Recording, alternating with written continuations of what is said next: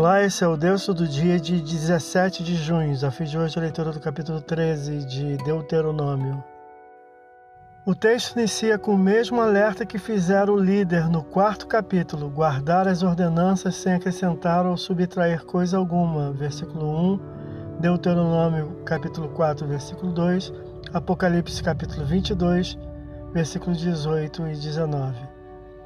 Algumas versões situam o alerta no último versículo do capítulo anterior, Deuteronômio capítulo 12, versículo 32, segundo a versão Vida Nova.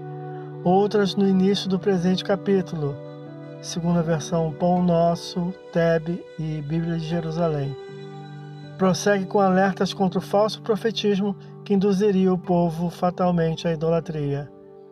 O modo de ação do profeta falso ou sonhador era apresentar alguma forma de testemunho falsamente miraculoso e apontar algum outro elemento que conduziria à prática idolátrica. Tal elemento poderia ser um sinal, milagre ou prodígio, algum feito que comprovaria a autoridade daquele que o produziu, como eventos sobrenaturais, curas e afins, que induziria o povo a crer no mensageiro, cuja mensagem conduziria ao afastamento de Deus e à aproximação da idolatria. A história do povo fora marcada pelo profeta falso Balaão, que induziu o povo ao adultério espiritual. Tal indivíduo não deveria ser crido, porém executado, pois incita a rebelião contra o Senhor. Versículo 6. Ainda que seja consanguíneo e familiar, versículos 8 a 12, ou ainda conterrâneo, versículo 13 a 18. Após cuidadosa e acurada investigação, versículo 14. As tentações podem surgir nos círculos mais próximos, por isso a cautela providencial. Não esqueçamos do primeiro casal. O castigo é severo, pois contamina a santidade do povo, criando infidelidade e o afasta de Deus, que se constituiria um perigo maior. A execução do faltoso levaria os demais ao temor, afastando o povo da prática danosa. Versículo 11.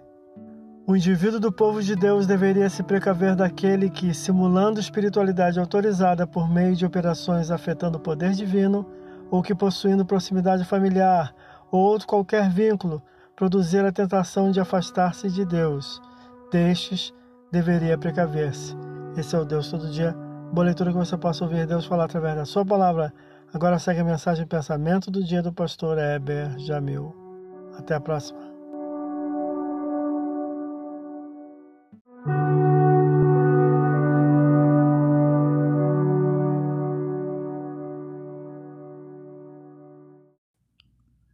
Pensamento do dia. A primeira bem-aventurança de Jesus afirma que os humildes são felizes porque deles é o reino dos céus. Mateus 5:3. Certamente é uma felicidade que o mundo desconhece, mas para aqueles que creem em Jesus é verdadeira, pois o reino de Deus é um tesouro infinitamente superior ao do mundo. Pastor Heber Jamil, que Deus te abençoe.